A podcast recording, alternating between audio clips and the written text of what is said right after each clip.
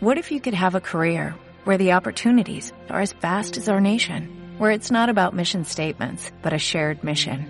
At U.S. Customs and Border Protection, we go beyond to protect more than borders, from ship to shore, air to ground, cities to local communities. CBP agents and officers are keeping people safe. Join U.S. Customs and Border Protection and go beyond for something far greater than yourself.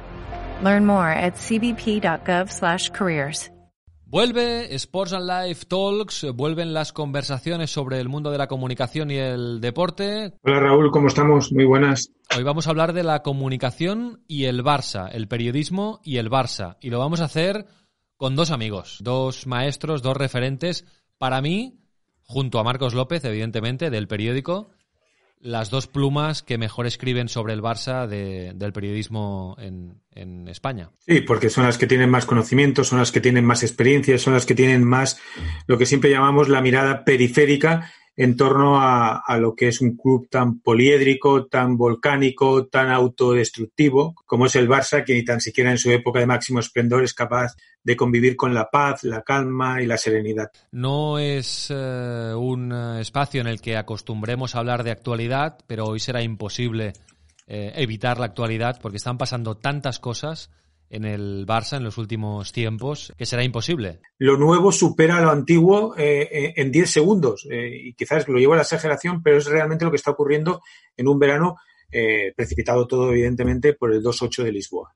Y esto no te va a gustar, Marcos, pero es un dato que tengo que dar. Esta es la edición número 13 de Sports and Life Talks. Vamos, 12 más 1.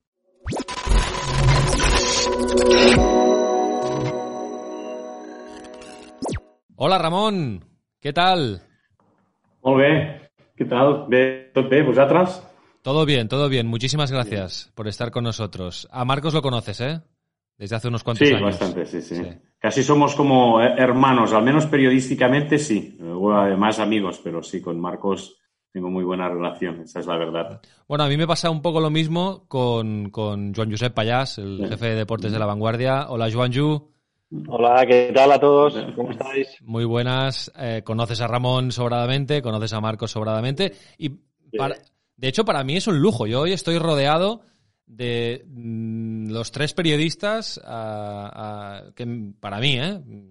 esto va a gustos, pero eh, a través de los cuales me informo de todo lo que pasa en el Barça en la prensa escrita. O sea, es así. Eh, hay, que, hay, que, hay que leer a Juancho, hay que leer a Ramón, hay que leer a Marcos para tener las claves de lo que pasa en el Barça, que no es poco, sobre todo últimamente, eh, y, configurarse un poco cada uno su, su, opinión. ¿no? Vosotros os leéis, ¿no? Entre vosotros, supongo. Por supuesto, por supuesto. Yo al menos leo a Ramón, leo a Joanju, leo. Intento leer a todo el mundo. Lo que es verdad es que cada vez, quizás por la edad, quizás seleccionas más a quién, a quién tienes que leer, a quién te aporta claves a las que tú no llegas. Yo creo que en ese sentido la competencia en esta ciudad es, es bastante sana. O sea, puede haber problemas lógicos luego personales entre algunos periodistas, pero creo que la, la convivencia es porque esta es una ciudad pequeña, es decir, Barcelona es una ciudad de dos millones de habitantes y obviamente es una ciudad pequeña con un club muy grande, con un club global y tienes que leer a todo el mundo, pero evidentemente tienes que leer a, a Ramón, tienes que leer a Joan Yu, porque ellos llegan a donde tú no llegas y siempre donde no tú, desde mi punto de vista, desde tú no llegas, puedes aprender, puedes evolucionar y puedes mejorar como periodista. Bueno, yo sí que leo desde hace mucho tiempo tanto a Marcos como, como a Joanju. Uh, o sea, el hecho de que estemos viviendo un cambio tecnológico, informativo del modelo de producción de noticias, del modelo de negocio, ha hecho que algunos periodistas hayan sobrevivido a cualquiera de estos cambios. Ahora seguramente no vamos al kiosco a comprar cabeceras, sino que muchas veces en el ordenador pues tienes tu lista de favoritos. Y tanto a Joanju desde los, sus tiempos en el mundo deportivo y a Marcos desde sus tiempos ya, cuando era uh, sobre todo radiofónico en la COPE hasta que pasa en el periódico, pues han sido un hilo conductor de, de todo lo que ha ocurrido. Eso demuestra, primero, que ya me estoy haciendo mayor, por no decir viejo, y segundo, que los referentes que has tenido en tu vida, si perduran esos cambios, significa que es porque son muy sólidos, muy solventes y que te ayudan no solo a interpretar la realidad, sino a veces a copiarla. ¿eh? A veces uh, somos así, los periodistas eh, necesitas que alguien te dé seguridad, credibilidad para decir, hombre, si lo dice Joanjo, si lo dice Marcos, esto va a misa. Y esto te ayuda mucho a combatir toda esa sensación de multitud de información que corre por las redes sociales que hay que filtrar bien porque muchas veces son interesadas o son sectarias y te conducen al error. Bueno, yo, yo comparto el honor de Raúl de, sentirme como casi superado, porque realmente estar con, vosotros es, eh, es un lujo, es un lujo y yo también soy de los que leo y selecciono. Y no sé si obedece a que ya cuando llevas muchos años eh, sabes qué vas a encontrar en cada, en cada, en cada periodista. Y, y sí, vas, eh, seleccionas a Ramón, seleccionas a Marcos o a otros compañeros, porque también eh, los hay y muy buenos. Lo que pasa que yo, dentro de mi, de mi pensamiento a la hora de escribir de deportes, creo que es, enriquece mucho leer lo que no es solo em, prensa deportiva, es decir, tener una visión más, global y leer a otros periodistas de, otro, de otras secciones, porque creo que también al final, si lees mucho de, muchas otras cosas y sales un poco a veces de esa cueva en la que nos metemos todos los que hacemos eh, deportes, también al final te sirve para, para airearte y para, bueno, para, seguir formándote, porque yo creo que, que no, uno se forma hasta que hasta que acaba en la caja, digamos, siempre, siempre, siempre el, instinto este de, aprender.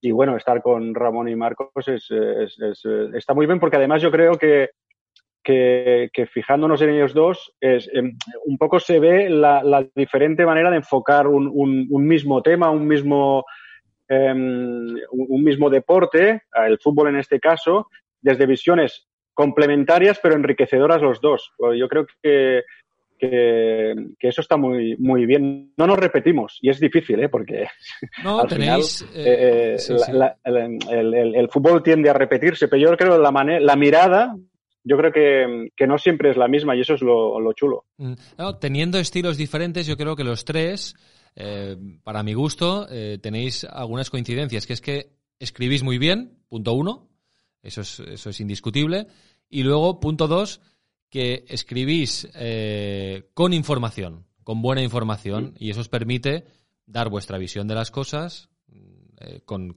todos los ingredientes eh, encima de, del ordenador, ¿no? del, artículo, ¿no? ¿Cuánto hace que escribís sobre el Barça? Los tres. Uf. Soy Ramón. Yo... Bueno, yo soy un abuelo abuelo. En el año 80 empecé ya, imagínate. ¿En el año 80? ¿Dónde, Ramón? 1980. Pues bueno, en aquella época simultaneaba Español y Barça, estaban en la BUI. Iba desde Maguregui a Elenio Herrera. Imagínate si soy mayor y, caduco ya. ¿eh? Aquella, aquella época ibas y te preguntabas lo que decía Maguregui y decía, dile al abuelo que le voy a meter un motor en la góndola. Y luego ibas a Elenio Herrera y decías, eh, dice Maguregui que te va a meter un motor en la góndola. Pues dile al cojo este que le voy a mandar a Houston para que le arregle la cadera. Bueno, esas cosas que ahora parecen totalmente inverosímiles, pues se daban en los años 80. Y tuve la suerte de, estar ya cuando llegó Maradona en el 82, que creo que es el punto uh, max, el punto de disparo o de, que se relanza el periodismo deportivo porque aparecen ya Cataluña Radio, TV3, las, las emisoras que se, que se vuelcan un poco con el deporte, porque hasta entonces, pues yo que sé, era un, ámbito mucho más reducido. Pero sí, sí, o sea, yo soy un veterano de guerra. ¿Y en el país? Y digamos el aprendizaje, perdona, en, en el español. El español ha sido una gran cantera de periodistas que primero te mandaban al español para que espabilaras y luego, pues, si lo hacías medianamente bien, te daban cancha en el Barça. Era como. Por eso muchas veces cuando dicen, bueno, el español, ¿qué mirada tienes? Bueno, yo tengo una mirada de agradecimiento porque como periodista me permitió pues conocer un poco cómo iba. Luego te encontrabas allí a Albiac, te encontrabas a, a, a del mundo deportivo, no a Joanju, sino a otro, y a gente que controlaba mucho la información y que te tenías que mover como podías, pero te ayudaba a lo que ahora seguramente cuando tú hablabas de información, tanto Joanju como Marcos, nosotros somos de la escuela de que todavía diferenciamos entre los géneros periodísticos, que una cosa es opinión, otra cosa es información, otra cosa es una crónica, otra cosa es una columna. Y eso de los géneros periodísticos en Internet se confunden. Aquello es un bazar en que te puedes encontrar cualquier cosa y no sabes si es información o es opinión. Eh, y en, me siento muy identificado con lo del español, porque de hecho yo fui, yo estuve en el año 97 en Mundo Deportivo, que es donde conocí a, a Juanju, en la sección español, que fue el verano que se, eh, que se derrocó, que se, eh, tiró... sí, que se tiró Sarria abajo, sí, sí, fue aquel verano. un, buen, buen verano de aprendizaje. Ramón, ¿en el país cuánto llevas? Desde el 86, o sea, ya muy sedentario. Bueno, empecé oficialmente, eso es lo que antes también ocurría. Eh, te dieron, me dieron de alta el 1 de enero del 87, pero yo en el diciembre me casqué todo el mes de diciembre del 86 corriendo en el país. Eh, pero ahora que te dicen, a ver, papeles, ¿qué día empezó? cuando El sello, pues el sello 1 de enero de 1987. Tú, Juanju, eh, Mundo Deportivo y, y luego Vanguardia, ¿no? Sí, en el, en el mundo deportivo empecé a colaborar como se colaboraba, eh, bueno, te, te hablo de la prehistoria, pero yo creo que entré en el año 93 a hacer crónicas, pero que hacía crónicas de partidos de juveniles, es decir, eras un colaborador externo y empezabas a hacer eh, cosas, eh, crónicas, etcétera. Pero entrar con contrato y empezar a hacer Barça, información propiamente dicha, yo creo que fue en el 96, 97. O sea que esa también son unos, son unos cuantos años. Y en la manera de acercarte, sobre todo, para mí la gran diferencia, más allá de la irrupción de Internet, que obviamente nos ha trastocado a todos, pero en cuanto a la relación que tienes con los deportistas, con los futbolistas, el cambio es radical porque cómo me podía yo acercar a un jugador en los años, a finales de los 90 y cómo no me puedo acercar a él, eh, a no ser que tengas una confianza de muchos años de, de aquella época precisamente, que quedan muy poquitos, es absolutamente, no tiene nada que ver. O sea, se ha ido bunkerizando el, el, deporte de élite, el fútbol de élite, y ahora es en lo que yo más disculpo a las generaciones de ahora, en el sentido de eh, no tener lo que dices tú, información, chicha, que, que, que, no la tienen porque en muchos casos no la pueden obtener o es más difícil porque los canales de información son mucho más complicados. Pero en lo que decías tú al principio de eh, que, te gusta leer lo que escribimos porque tiene información, esto sí que te digo que como periodista eh, es mucho más fácil. O se nota, o yo detecto mucho más al, periodista que, te la está pegando porque no tiene la información que no de los que la tienen, porque además fluye mucho más lo que estás escribiendo, porque como sabes dónde sostenerte, ahí fluye más la escritura si tú no tienes eh, eh, material, la, materia prima, digamos, la información, entonces ya divagas o, entramos en el terreno del barroquismo, ¿no? De, hacer eh, un poco de, bueno, eso, ¿no? Efectismo y tal a la hora de escribir, pero, pero eso no, lo necesitas cuando realmente tienes, tienes el material porque has escarbado, porque has encontrado la fuente adecuada en aquel momento, etcétera. Y eso sí que yo creo, como muy bien decía Ramón, que ahora, cuando entras en Internet, la distinción entre géneros es, es muy difusa y yo creo que eso no, digamos que a mí no me, no me, no me gusta y es lo que seguramente nos hará buscar aquel el periodista que sabemos que, que, que, es más fiable que no otro que, bueno, eh, que, que, no, que no tiene la información seguramente que, otros tienen. Tú, Marcos, más o menos ya me conozco tu historia, pero vas camino de los 30 años en el periódico, ¿eh? O sea que... Sí, sí, sí. Sí, sí, son... Entré en el 91, entré en el 91, yo no hice español, pero hice Sabadell y eso es un... Eso es un gran que para mí porque siempre creo que fue en una charla que tuvimos con Daimiel, se lo dije. Eh, creo que cuando tú haces un partido de juveniles, un partido de la Peña Comescreu o del Canoriac o de cualquier equipo regional, te lo tienes que tomar como si fuera un partido del Barça porque nunca piensas, cuando hablan los futbolistas, no, a mí me gustaría hacer Barça, a mí me gustaría hacer información. No, yo creo que no tienes que pensar en eso, tienes que pensar en que estás haciendo una información y que en ese momento, cuando tienes 20 años, es lo más importante de tu vida. O sea, porque para mí el partido aquel era lo más importante de mi vida. Y ahora lo mismo, es decir, da igual que sea el Barça o que hagas una entrevista, un perfil o, o, un reportaje. Y entré en el 91 y yo reconozco que tuve la bendita ventaja de de compartir la generación del Dream Team y compartirla, como dice Ramón y como dice Joan Yu, eh, estando con ellos, o sea, viajando con ellos, compartiendo con ellos, eh, estando ahí, O sea, nosotros estábamos en la Masía, en el viejo campo de entrenamiento de la Masía, que siempre digo que el Barça no ha sabido reconocer ese, ese, pequeño templo que tenía ahí y lo ha convertido en, en, un aparcamiento que para, aparcar hay mil sitios y tú reconoces ahí, aquí nació el Dream aquí entrenó el Barça de Cruz y yo soy mucho de símbolos y eso nos daba mucha, mucha confianza porque en el fondo esas, esos jugadores pues a lo largo del tiempo han sido unos directores deportivos, otros entrenadores y están esparcidos por el mundo y tú puedes tener esa relación porque en aquel momento cuando ellos empezaban no, a jugar, pero empezaban en el Barça, tú podías viajar con ellos, podías compartir con ellos y podías que es una de las cosas que siempre dice Ramón, y me imagino que a Yanju también le pasará, el periodismo local para mí es el mejor. Porque cuando tú escribías algo o decías algo, al día siguiente o al mismo día, que no había Twitter ni Internet, bajabas a la calle y te enfrentabas a la persona de la que habías hablado o la que habías escrito y te podía decir las cosas a la cara, te has equivocado, esto no es así. Y ahora en este mundo tan global puedes decir cualquier cosa y no nos penaliza nada. Y creo que sí nos debería penalizar si esa cosa no es verdad o no está ajustada a la realidad que tenemos que explicar. Mm. Antes hablaba Ramón de los géneros eh, periodísticos cada vez eh, más difusos, ¿no? Más eh, la, línea que los separa es más más más borrosa. ¿Cuál os gusta más? ¿En cuál os sentís? Y seguramente debe haber cambiado con el tiempo, ¿no? O con vuestras funciones dentro de, del periódico, ¿no? ¿Cuál os gusta más? Porque a, a le podemos leer haciendo una crónica o, escribiendo una noticia o, mm, sobre todo ahora, por su cargo, jefe de deportes de la vanguardia, escribiendo columnas de opinión, ¿no? Eh, con su mm. particular estilo. A Ramón también, lo mismo, le podemos leer eh, haciendo la crónica de un partido, digamos que es marca de la casa Ramón Besa, o lo podemos leer en una columna o en una crónica más interpretativa de los hechos, ¿no? Marcos, quizá no te, no te dedicas tanto a hacer columnas de opinión, Marcos, no, no me gusta. No, ha sido tu, tu, filón, pero bueno, crónicas de partidos, eh, noticias, etcétera, etcétera. ¿Qué es lo que más os gusta, lo que más os llena?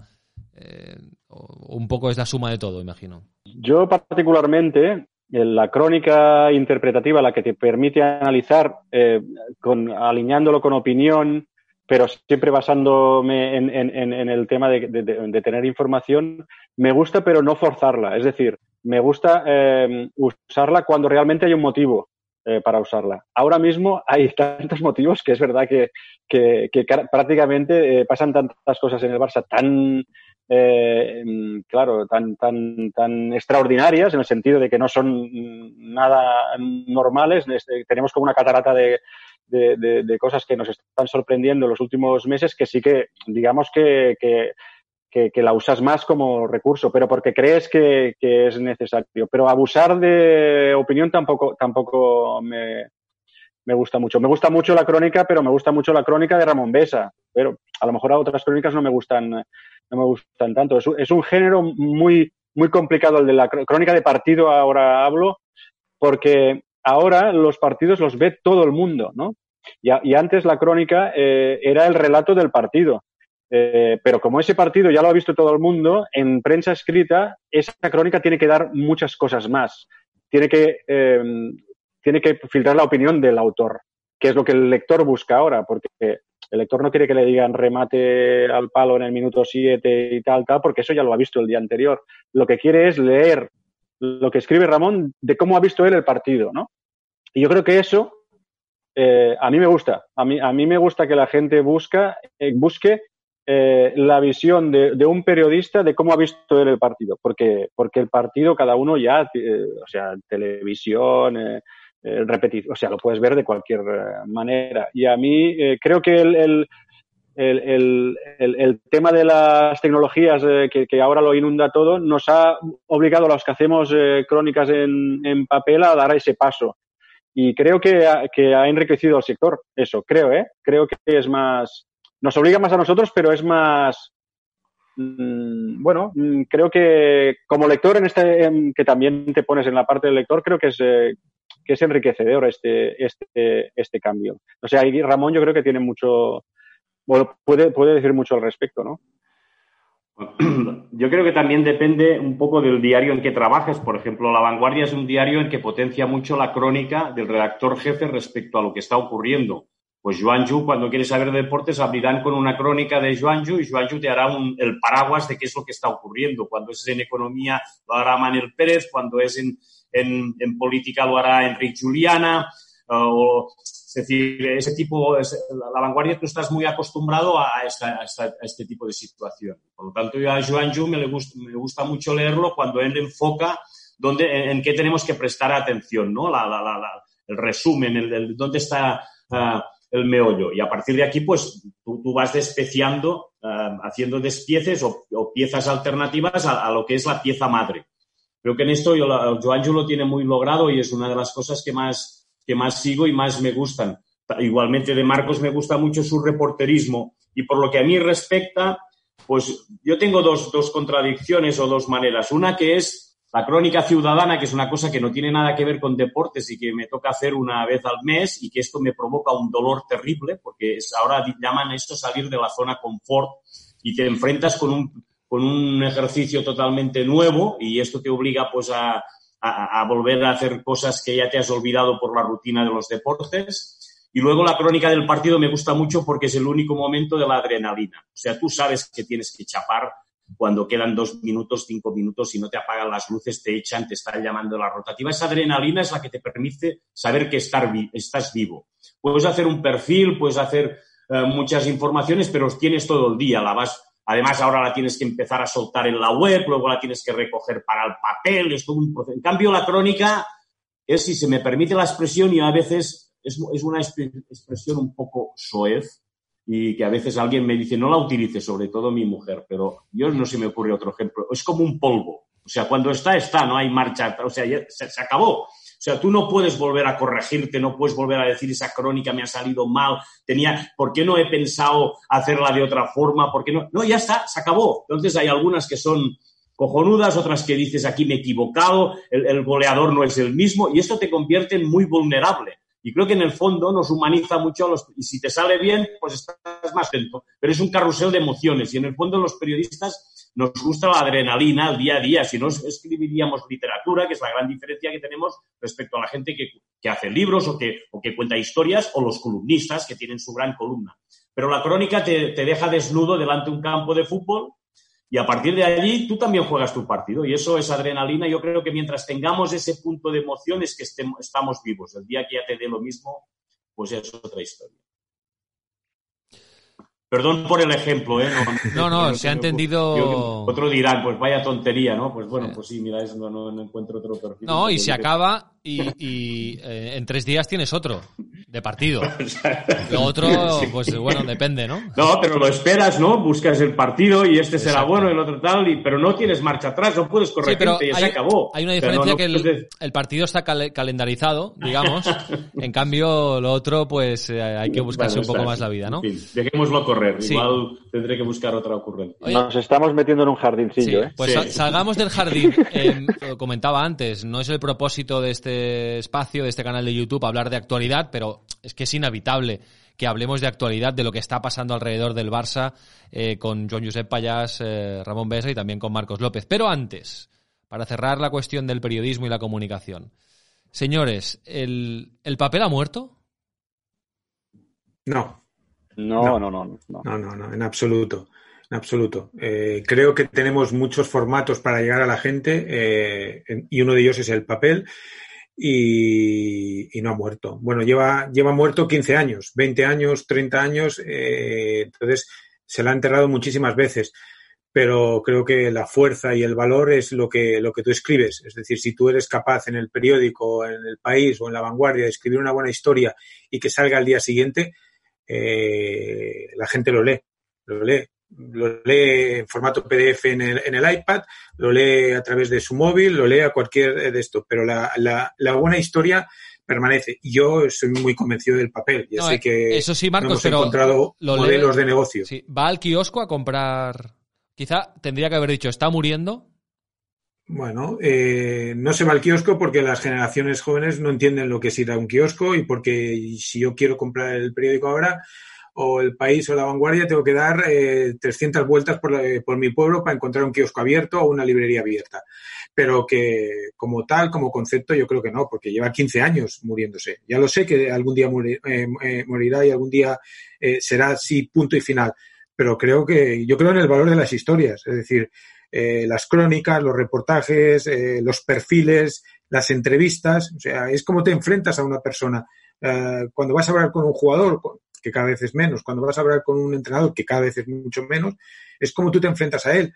Y si tengo una frase que Ramón la sabe porque hablo mucho con él, con Joan yo no hablo tanto, que es, es copiar de Google o suministrar a Google. O sea, eh, si vamos a hacer una entrevista a una persona como Pablo Machín, eh, lo fácil es, bueno, ¿qué ha dicho Machín? No, pues intenta buscarle una mirada nueva, una mirada distinta a que esa entrevista luego, dentro de un tiempo, cuando alguien vaya a hacer una entrevista a Machín, ya sepa lo que ha, eh, lo que ha contado que es nuevo. Y ese sí que es nuestro trabajo, esa sí que es nuestra responsabilidad, encontrarle a una persona que es pública y que todo el mundo queremos conocer su vida, matices y perfiles que nadie le ha encontrado. No, y eso no va a morir nunca, ¿eh? pero Marcos me ha dado un poco, me ha hecho, ya, ya, ya, me ha hecho un par de dribblings y una croqueta como, como Iniesta, pero va, Ramón, Joanju, eh, la, la, vida del, del, del papel, ¿Cómo, cómo, mm. ¿cuál es vuestra, vuestra, visión? Y Ramón, sobre todo, que, que, eres profesor universitario desde hace muchos años, ¿cómo, cómo lo ven los, los jóvenes? Ah, ellos no, no consumen papel. Uh, lo que pasa es que tampoco leen, es decir, consumen. Un poco el papel lo que te invita es a leer, no a consumir. Porque leer significa, yo me acuerdo siempre de, ya sé que pareceré el abuelo cebolleta, ¿no? Pero decía, no molestes al abuelo que está leyendo el periódico. Era un acto sacro. O sea, leer el periódico o voy a leer el periódico. Entonces, un poco es el gusto por la lectura y el papel te lo garantiza. Y te garantiza otra cosa que otros medios no te garantizan, que es ordenar las noticias. O sea, ¿por qué página par, página impar, por qué portada? Por... O sea, todo eso es la gestión que justifica el trabajo de los periodistas. Tú tienes que gestionar eso. Joancho cuando llegará hoy dirá, ¿con qué abrimos? ¿Qué metemos? ¿Por qué eso? Y un día, pues yo qué sé, Rupérez le dirá, lo mío debería haber ido a cuatro y no a la columna, porque lo de Juan Bautista, eso es negocio, esto es gestionar la información. Eso es un trabajo periodístico, es un trabajo no simplemente funcionarial, sino artesano y saber llevar una sección. Y eso es mucho más difícil en la web. La web hay un, Uh, mucha más uh, rapidez, mucha más inmediatez, menos, con, menos contraste. También es verdad que um, el PDF te permite esto. Mucha gente, pues con el PDF puedes hacer lo mismo, ordenarlo y entonces no hace falta imprimir el papel. Tienes el PDF, te, te, te, te vas al kiosco y te bajas los periódicos y ya no te manchas de tinta. Pero quiero decir que lo importante es diferenciar entre lo que es leer y consumir. Y para leer, de momento, el papel sigue siendo Uh, uh, letras sagradas, sigue, sigue manchando. O sea, tú haces todavía una editorial de La Vanguardia o del periódico, del país, y ha salido en papel y está, en la web la puedes retocar. O sea, yo puedo poner que las firmas han sido 20.781 y al cabo de 10 minutos decir, no, desde la validación ya son 70.000 o no sé cuántas y tú puedes entrar en aquella pieza. En la del papel no. Y eso es un ejercicio que te obliga mucho, que es como el de la máquina de escribir. Hay gente que psicológicamente le costó mucho pasar al ordenador, porque cuando tú escribías en una máquina de escribir, después de una palabra iba otra y otra y otra, no podías volver atrás. O sea, no, salvo que cogieras el folio, lo arrugaras y lo tiraras a la papelera. Es decir, por lo tanto, estamos hablando de generaciones. Yo entiendo a la gente que no necesita el papel, pero creo que mientras haya quien le guste leer y, tener ese momento de silencio, ese momento de pausa, ese momento de, interpretación, seguirá existiendo el papel. Será un papel para interpretar las noticias más que para darlas. Por ejemplo, ahora, este fin de semana, es posible que Joanju o que, o que Marcos o que a mí nos dicen, bueno, vamos a hacer una historia de Bartumeu. Esto, pues entonces tú, tú piensas en un periódico, no piensas en una web o no piensas en un, en un formato muy, muy directo, sino en un, en un más, más espacio, vuelve a intervenir el infógrafo, vuelve a intervenir el fotógrafo, vuelve el sentido de sección. Yo creo que esta liturgia a los periodistas nos interesa defenderlo. Otra cosa es que a las industrias, ¿eh? Que ahí es donde está el meollo, no les interesa, porque hay distribución, porque el coste es mucho más elevado, ¿eh? porque no te permite el teletrabajo. Ah, entonces estamos hablando de modelo de negocio, no estamos hablando de modelo de periodismo. Y esta ya sería otra, otra discusión. Bueno, ahora ha entrado, eh, hablando de modelo de negocio, a saco en el país, en el periódico, en la vanguardia, el muro de pago, eh, que, que, no sé si creéis que como está demostrando, por ejemplo, el New York Times, que puede ser una, una vía de futuro muy interesante para, para todo lo que estamos hablando aquí, ¿no? Para que se preserve el, el periodismo escrito, aunque sea sin papel. Sí, hombre, yo creo que el muro de pago es eh, un bien necesario, eh, incluso aunque suene, pueda sonar, sonar, extraño porque al final el lector tiene que pagar, creo que, mm, que hay que reivindicar que las cosas que cuestan eh, tiempo y dinero se, se, retribuyan.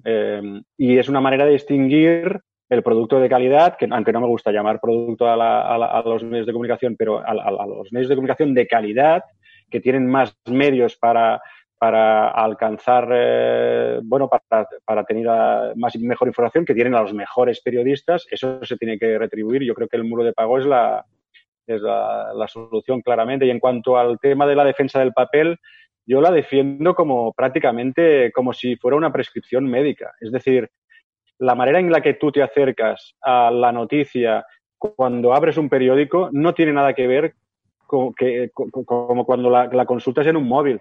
El móvil, además está demostrado porque hay estudios, la, la atención de, de, la persona que está en el, eh, consultando noticias en el, en el móvil es, muy reducida, es decir, tiene muy poca paciencia.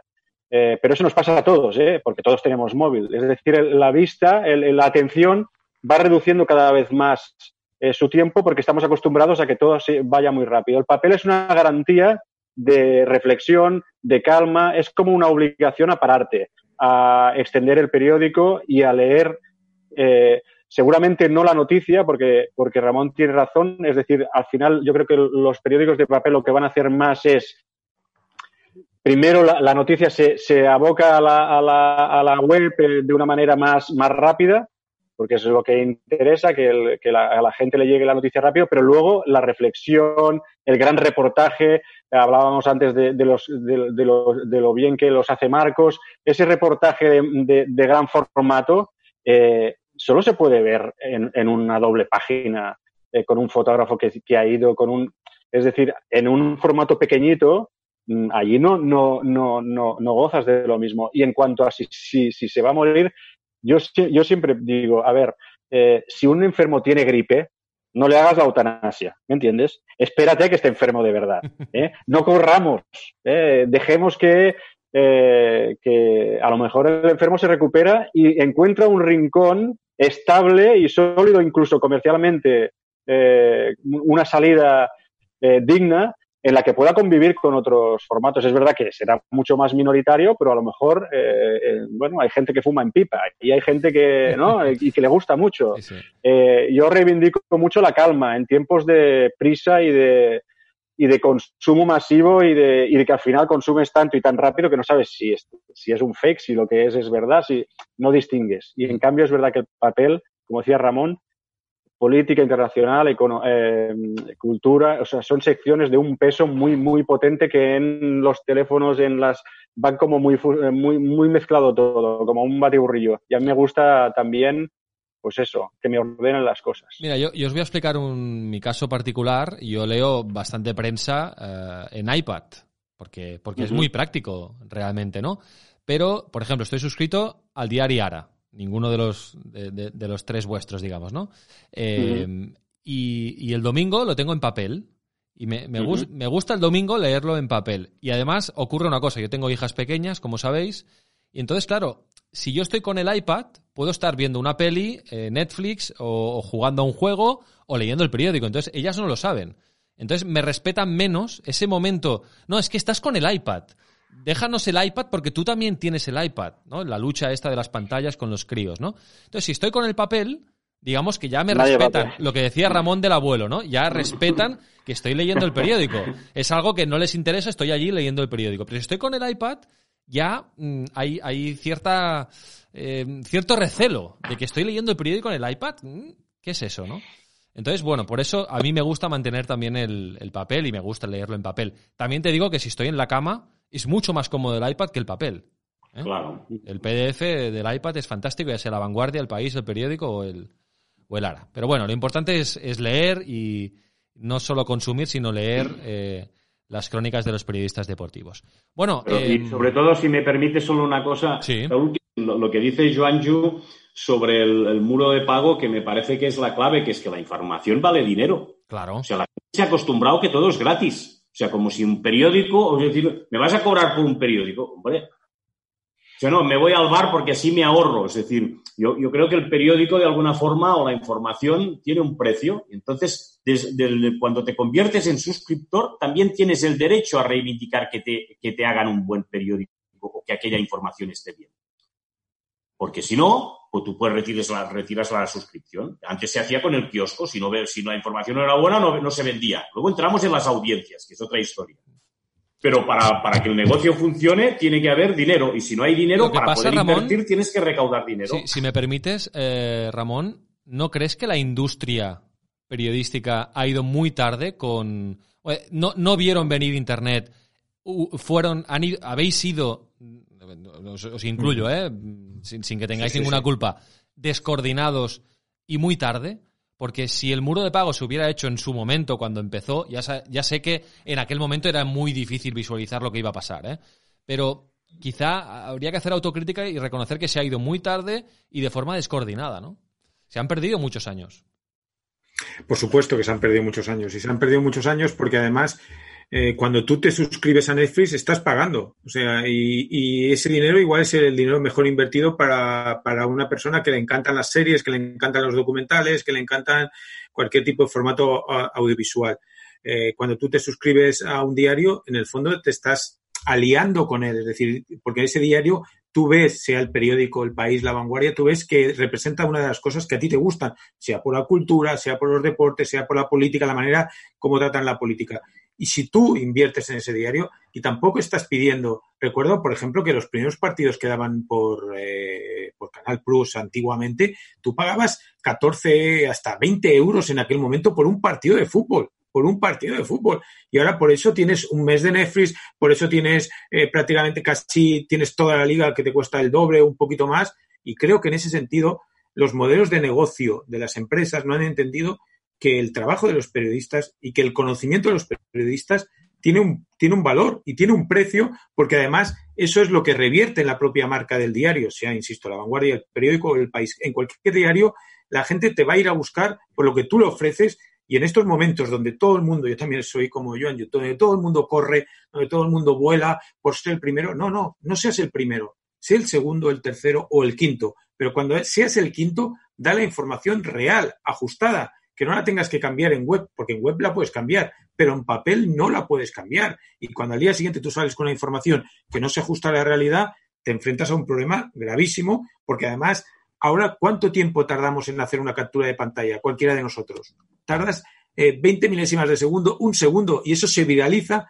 Y si Joan Yu, Ramón o yo cometemos un error, estamos, al menos desde mi conciencia, estamos muertos porque todo lo que hemos trabajado, yo no podría salir al día siguiente de casa porque diría, la he cagado, no he estado a la altura, y creo que eso nos obliga como periodistas a ser más precisos, más rigurosos, y eso necesita pues un tiempo y sobre todo soportar las presiones que supongo que soporta Joan y soporta Ramón, como soportamos todos, de hay que publicar esto, hay que publicar esto, no, hasta que no lo sepa, no es que lo ha publicado este, no, hasta que no se sepa, no lo puedes publicar.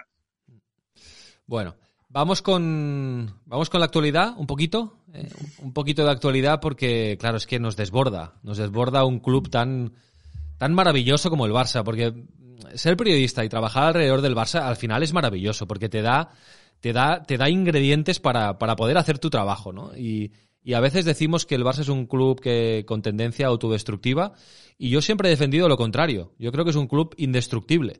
Porque mira que han pasado cosas a lo largo de, su historia, cosas singulares, eh, inéditas, eh, imprevistas, giros de guion. Ha pasado de todo, pasa de todo hoy en día, esta semana.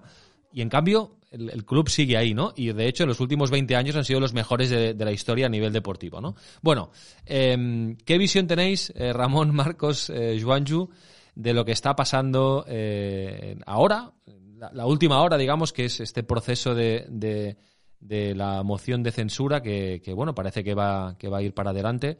Como decía Joan yo esta semana, seguramente por causas naturales, ¿no? Porque, mm. porque, porque es que sobran los motivos. Mm. Eh, es un club maravilloso, pero cuando te jode algún día de vacaciones, eh, eh, que este año, este año ha sido una exhibición. yo creo que mm, en la raíz del problema, más allá de todo lo que ha expuesto Raúl, creo yo que, radica un poco en esta extensión de los mandatos, que, yo creo que en, la ley del deporte, ya sé que ahora me parece que me esté yendo muy, lejos ¿eh? del foco del tema, pero creo que eso de prolongar los mandatos de los clubes deportivos seis años no es, eh, no, no es nada positivo. Creo que, y en un club como el Barça, que es de naturaleza volcánica, creo que es, es, insostenible para, para cualquier eh, directiva que quiera mantener cierta estabilidad alargar tanto los mandatos. Y en cuanto a la Junta de Bartomeu, es obvio que en la segunda mitad del mandato mm, no lo han hecho nada bien. Es que es de, eh, mm, hay mucha torpeza, hay muy, muy malas decisiones. Eh, y ahora se, han, se ha hecho como un embudo de, que, la pandemia ha hecho estallar por los aires y, se han encadenado una serie de errores que yo creo que ahora, eh, para mí, por ejemplo, la respuesta que han tenido los socios, una parte de los socios, una parte importante de los socios, eh, respecto al voto de censura, a mí me ha sorprendido. O sea, yo no esperaba que, que tantos socios firmaran cuando no hay un no hay partidos que, que, que, te, que, te, que favorezcan la concentración de gente y que las firmas fluyan más naturalmente. A mí me parece que, por mucho que se hable de, de que hay gente detrás muy poderosa, que, que hay unas campañas y tal, si tú no lo haces rematadamente mal, esos 20.000 socios son imposibles de conseguir, por mucha organización que haya detrás.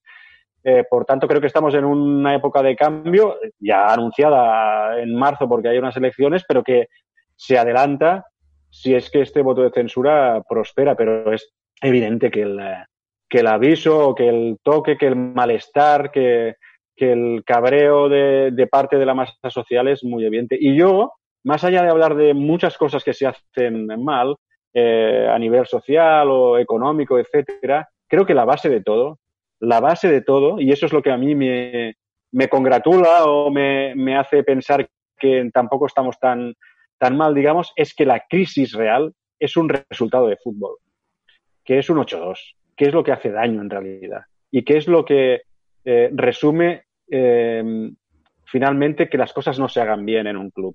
Eh, al final, me parece que lo que tiene que mover a la gente que es la pasión del fútbol es el cabreo por un resultado, por un mal resultado. Evidentemente, el 8-2, el 4-0, que, que, que, si estiras del hilo, es, eh, te viene a pensar que, a, afirmar que no se ha hecho bien desde la Secretaría Técnica porque ha habido cuatro en cinco temporadas, que no se ha fichado bien, que se ha envejecido la plantilla y nadie ha sido capaz de decirles a los que estaban que se fueran y, y, y no se apalancaran y reunieran tanto poder como tienen ahora los jugadores. Bueno, hay muchísimas cosas y tampoco quiero aquí hacer un, un listado interminable, pero es obvio que la Junta actual tiene los días contados, no sabemos si días, meses o eh, hasta marzo, pero que la cosa está muy inestable y muy, muy, muy de final de etapa. Bueno, es evidente de que la singularidad del Barça se expresa con una con situaciones como la de que se provoque un voto de censura. Cuando hablamos de, los cuatro clubes que no son sociedades anónimas deportivas, el más complejo y el que lo tiene peor siempre es el Barça, porque Osasuna, su gran fuerza es intentar estar en primera división y que la gente disfrute determinados partidos, no tiene un objetivo de ganar títulos, tiene un, digamos, un, el factor campo para que nos entendamos. Lo mismo ocurre con el Athletic, que es un club pues que San Mamés, eh, si una final de Copa, tiene unos, unos objetivos más al alcance. Luego el Madrid, no vamos a hablar de la, mm, a veces me cuesta discernir que es una sociedad anónima, que no es una sociedad anónima deportiva, porque el mandato de Florentino no, no tiene, o sea, ya la modificación que hizo de los estatutos imposibilita prácticamente cualquier situación, digamos, anómala, como se denomina en esos casos, y en cambio el Barça está expuesto a multitud de situaciones como cómo se ejerce el control social sobre una junta directiva. Cuando no se puede hacer desde el campo de fútbol, porque el fútbol está, tan,